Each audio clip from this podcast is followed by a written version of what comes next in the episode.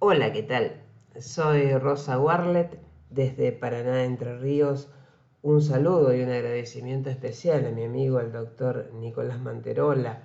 y a la editorial Microjuris por la posibilidad de realizar este podcast. Voy a dedicar estos minutos a hacer algunas referencias respecto del expediente electrónico de la provincia de Entre Ríos. En el año 2018, nuestro Superior Tribunal de Justicia sanciona el acuerdo número 15 que sobre la base del Lex Doctor implementa el sistema de notificaciones electrónicas para los fueros no penales de la provincia en forma obligatoria. Este sistema se fue implementando en forma paulatina hasta que llegado fines del año 2019 se encontraba vigente en todos los organismos judiciales de los fueros no penales de la provincia. Por aquel tiempo también se había iniciado sobre la base de un desarrollo propio una prueba piloto de ejecución de tasas judiciales ante juzgados de paz de la ciudad de Paraná. Comenzado el año 2020, todo hacía prever en sus inicios de que se continuaría trabajando en ese desarrollo propio por parte del Departamento de Informática del Superior Tribunal de Justicia y que hacia fines de ese año o tal vez principios de este año se estaría en condiciones de implementar un sistema totalmente nativo llamado Siriri pero nos sorprendió, como le sorprendió a todo el mundo, la pandemia. Tuvimos la fortuna de poder salir en forma rápida a hacerle frente. Y eso fue a través del reglamento número uno de presentaciones electrónicas para un contexto de pandemia y emergencia sanitaria que fue aprobado por un acuerdo especial del Superior Tribunal de fecha 27 de abril del 2020 y que entró en vigencia el 4 de mayo del mismo año.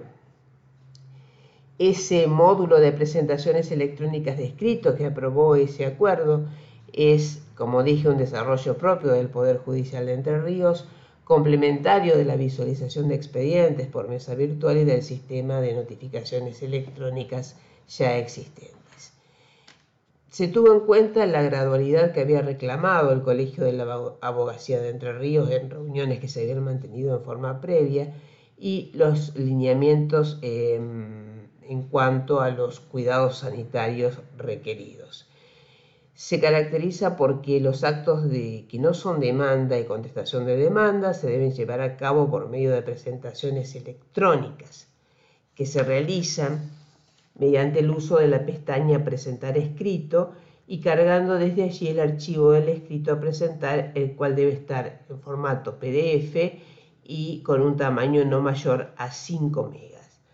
Al efectuar esa carga, el, eh, escrito queda firmado electrónicamente por el, profesional.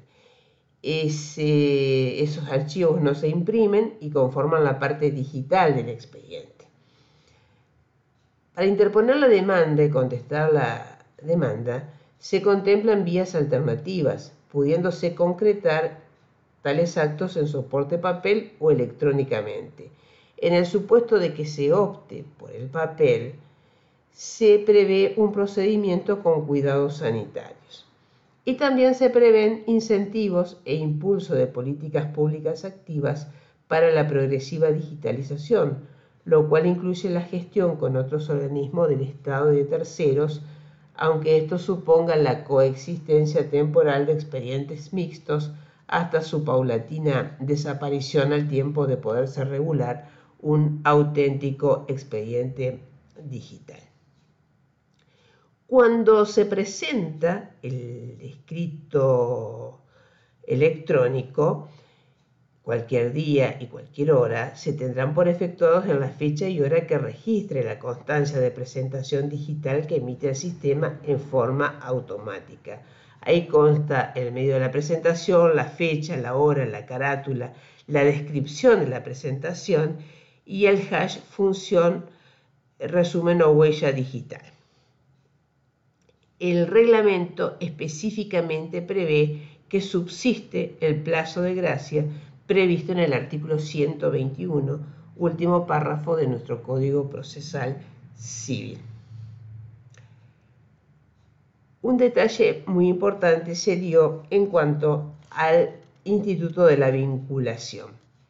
que es la asociación del profesional al expediente. Si el expediente ya está iniciado y el profesional tiene participación, le aparece automáticamente en el expediente la pestaña Presentar escrito. Ahora bien, para iniciar la demanda, para contestarla o para hacer una presentación en un juicio donde no esté vinculado, se ha establecido un mecanismo a través de la remisión de un mail desde la casilla de correo que el profesional tiene denunciado en el sistema de notificaciones electrónicas al organismo judicial. En el caso de que se trate de demanda, debe ser la MUI y en caso de que el juicio esté iniciado, el juzgado donde tramita el expediente. Entonces, en esos casos, se manda el, mail solicitando la vinculación, indicando cuál, cuál es el acto que se quiere ejercer y al realizarse la vinculación, se le notifica al profesional por el SNE, Sistema de Notificaciones Electrónicas, que tiene un plazo de dos días para hacer esa presentación, bajo percibimiento de cese de los efectos que conlleva el cargo del pedido de vinculación. Si el escrito es presentado fuera de ese plazo, se tomará la fecha correspondiente a la presentación electrónica del escrito. O sea, ya nuestra jurisprudencia ha dicho que la presentación electrónica del escrito es complementaria de la solicitud de vinculación respectiva. Cuando está vinculado, esa notificación en la que hice referencia se hace por el sistema de notificaciones electrónicas, lo cual implica que si la notificación está disponible, por ejemplo, un día miércoles,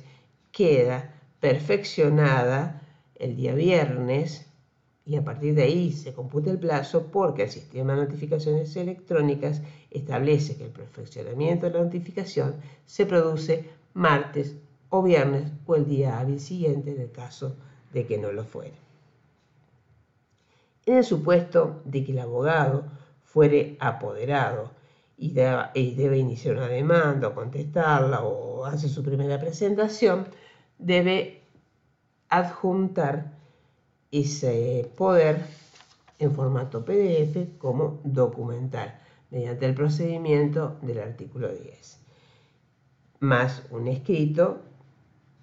en los términos del artículo 1 que va a ser hecho en formato texto convertido PDF donde indique que se presenta como apoderado o bien cuando contesta demanda o cuando interpone la demanda. En el caso de que sea un patrocinante, el abogado presenta su escrito, como dice el, artículo número 1, es un texto convertido en PDF, lo sube electrónicamente, ese escrito debe mencionar en el cuerpo que el patrocinado está en conocimiento del acto que se está realizando y el profesional debe conservar en su poder todos aquellos recaudos que acrediten su afirmación para el hipotético caso de que le sean requeridos. Creo, he dado un vistazo muy rápido, abuelo de pájaro, de, lo que es el expediente electrónico eh, entrerriano. Solamente decir, a modo de conclusión, que eh, más allá de que su entrada en vigencia fue apresurada, fue para nosotros una salida eficaz nos permitió volver a trabajar y es un sistema que ha mostrado sus bondades a lo largo de este tiempo, que se sigue perfeccionando y que a corto plazo producirá novedades que, bueno, estaremos compartiendo con todos ustedes. Muchísimas gracias, un cálido saludo desde Entre Ríos.